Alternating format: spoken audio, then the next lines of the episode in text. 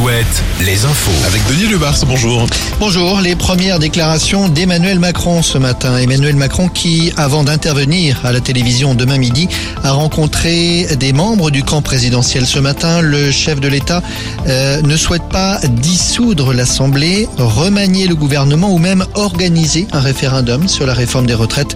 Il aurait demandé à ses troupes de faire d'ici deux à trois semaines des propositions en vue d'un changement de méthode d'agenda des réformes. Pas de quoi atténuer la contestation. Les appels à manifester sont maintenus.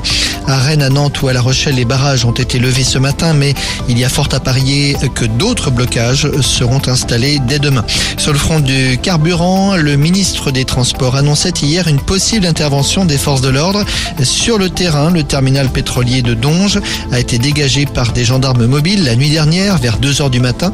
La Loire-Atlantique, le Maine-et-Loire et figurent d'ailleurs parmi les départements les plus touchés par les pénuries partielles ou totales de carburant.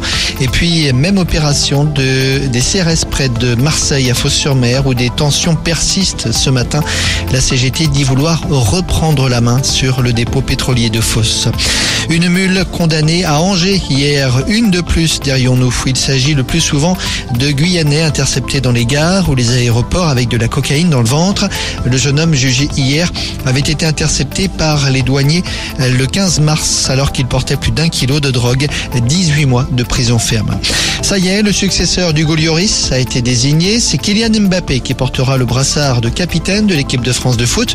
Une décision qui a peut-être déplu à Antoine Griezmann. Ce dernier dit réfléchir à son avenir chez les Bleus. En basket, Coupe d'Europe à Beaublanc ce soir, Limoges face aux Turcs de Galatasaray. Cholet pour sa part joue un match en retard du championnat à Gravelines ce soir. Cholet toujours troisième du classement. Retrouvez la météo avec si belles vacances. Si belles vacances, des campings riches en sourires. Un ciel partagé entre soleil et passage nuageux cet après-midi avec des températures maxi de 13 à 16 degrés, 13 à Brest, 16 à Tours.